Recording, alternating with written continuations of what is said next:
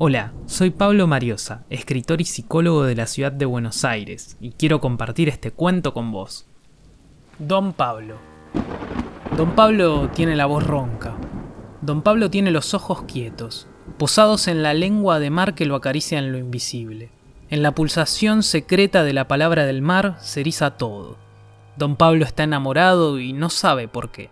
Don Pablo tiene pájaros de amor en la mañana gris. Se anuncia la primavera en los cuerpos violentos de la juventud añorada. Don Pablo tiene otros tantos Pablos recitándole el pasado temeroso. Don Pablo inventa una cordillera para poblar de bosques el sendero del pequeño exilio. Don Pablo tiene libros abiertos en las mesas de la vida. Aún Don Pablo cree que la vanguardia es una nación y el silencio un continente entero. Don Pablo no duerme porque despierta. Apoya su rostro contra la ventana fría, húmeda. Las piedras se rinden con la sal de la ternura. Don Pablo no escribe. Don Pablo apoya el país en su palabra, lo sumerge y lo empapa con la sal, con la nieve. Don Pablo ya no inventa porque crea. Don Pablo cree en el futuro pero no en la derrota. Don Pablo se muere de amor.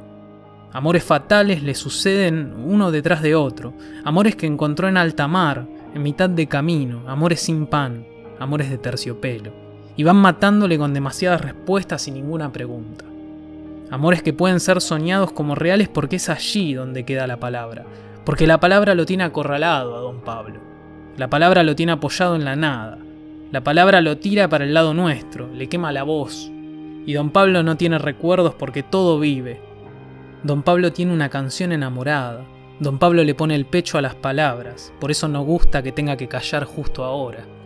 El vino se derrama a torrentes. El vino son las lágrimas de Guatemacín, el viejo rey azteca saqueado al que también le robaron la historia.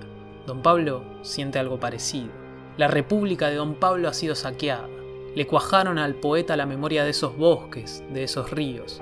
A don Pablo le robaron los recuerdos y por eso busca palabras en medio de la mar. Don Pablo tiene el encuentro cerca. Don Pablo también llora. Don Pablo tiene cien sonetos y un hombre caminando dentro multiplicado de palabras al que lo sujeta la memoria para que no deje de escribir, para que el recuerdo tenga palabras, muchas. Un millar de palabras tiene don Pablo en la boca, un millar por decir. Don Pablo tiene una guerra civil declarada entre el quiero y la utopía y don Pablo se muerde los labios. Se deja mirar por esa ventana, la madera rústica cruje sonoramente como una pena larga. Parece que va a escribir. Don Pablo se abriga, hace frío, llueve, llueve, llueve. La lluvia presagió a don Pablo antes que emprendiera camino atravesando la poesía de norte a sur. La lluvia tejió los amores de don Pablo. Él la recuerda con cariño.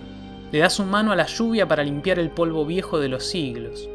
Don Pablo le tiende a la lluvia su amistad, pareciera que fueran uno solo.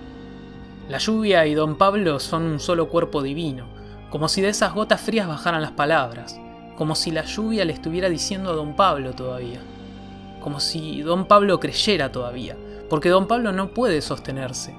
La lluvia sigue hablándole a don Pablo como si todavía estuviera vivo. La lluvia tiene poemas, poemas hermosos que solo deja leer a don Pablo. La lluvia se llamaba Pablo Neruda. Neftalí Reyes era otro hombre. Otro hombre que no conocía cómo se llamaba la lluvia. Otro hombre que asumió ser poeta cuando la lluvia lo encontró palabrado de amor. La lluvia le tendió primero el abrazo. La lluvia le prestó su nombre y algunas palabras, Neftalí, supo que no le correspondían. Don Pablo tiene los ojos cansados. Don Pablo está batido, tieso, los músculos dormidos, la boca seca, Don Pablo tiene el papel en blanco. El aguacero cae, cae eternamente. Brota el aguacero y llueve el papel. Llueve sobre el papel y sobre las hojas secas, amarillas, grises, marrones. Don Pablo perdió el sueño de tanto no hallarlo en los últimos meses. Al menos los que no lo olvidaron. Don Pablo sabe quiénes no lo olvidan. Don Pablo tiene las amarras del olvido. A don Pablo ese olvido lo espera en el muelle. Los mercaderes de la cruz peregrinan. Isla Negra se viste, se pone el traje, se ajusta los botones, bosteza. Siempre es la barca de Machado, Lorca, Manrique, siempre la elegía para la despedida. Don Pablo no quiere eso. Don Pablo tiene los remos, las palabras, las mujeres. Don Pablo tiene la memoria y es suficiente. Y va respirando lentamente acompañando el viento de Isla Negra. Cada vez más despacio va dejando el aire, su huella de palabras tibias sobre el futuro. Don Pablo, el enamorado de plata. Santiago Campos. Gracias por escuchar. Si te gustó mi lectura, te invito a seguirme en Instagram y en Facebook como Mariosa Pablo. Nos leemos.